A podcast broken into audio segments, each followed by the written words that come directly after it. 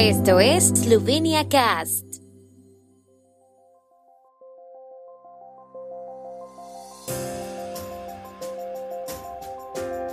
Noticias.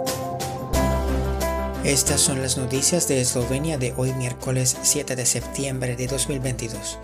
Oficina del presidente de Eslovenia valora las relaciones con Serbia como excelentes. Partido Nova Eslovenia entra a la carrera presidencial eslovena con Janez Ziegler Kral. Dimite el director general del Centro Clínico Universitario de Ljubljana. Selección eslovena de baloncesto superó a Alemania anoche en Colonia.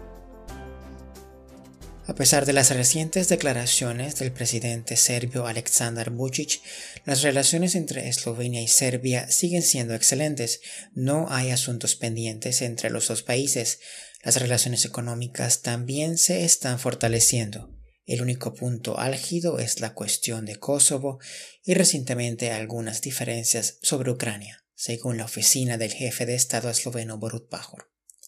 El pasado fin de semana, tras una reunión con Pajor en Belgrado, Vucic atrajo la atención de los medios de comunicación al decir que Eslovenia había violado la integridad territorial de Serbia al reconocer a Kosovo. Por ello, el Ministerio de Asuntos Exteriores esloveno convocó a consultas a Zorana Vladkovic, embajadora de Serbia en Eslovenia.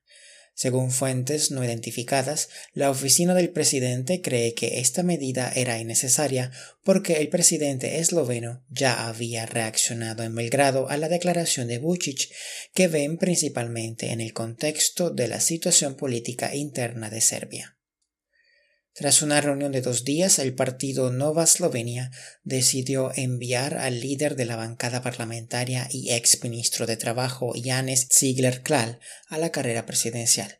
El presidente del partido, Matei Tonin, cree que su candidato será la voz de los trabajadores y aportará más humanidad, esperanza y frescura a la campaña.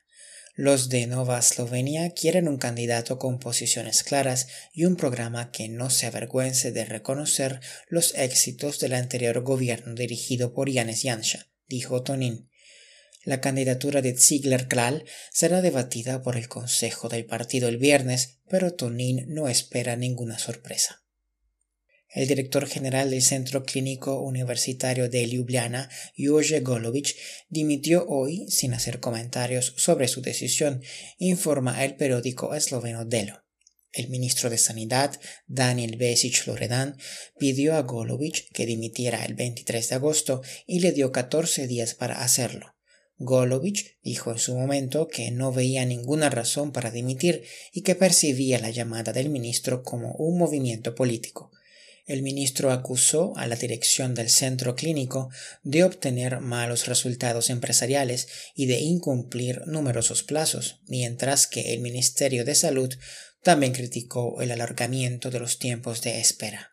Golovich destacó la importancia de la continuidad de la gestión y recordó que en los últimos siete años los directores han cambiado cada año y medio, lo que hace imposible cualquier planificación a largo plazo y la aplicación de los objetivos fijados.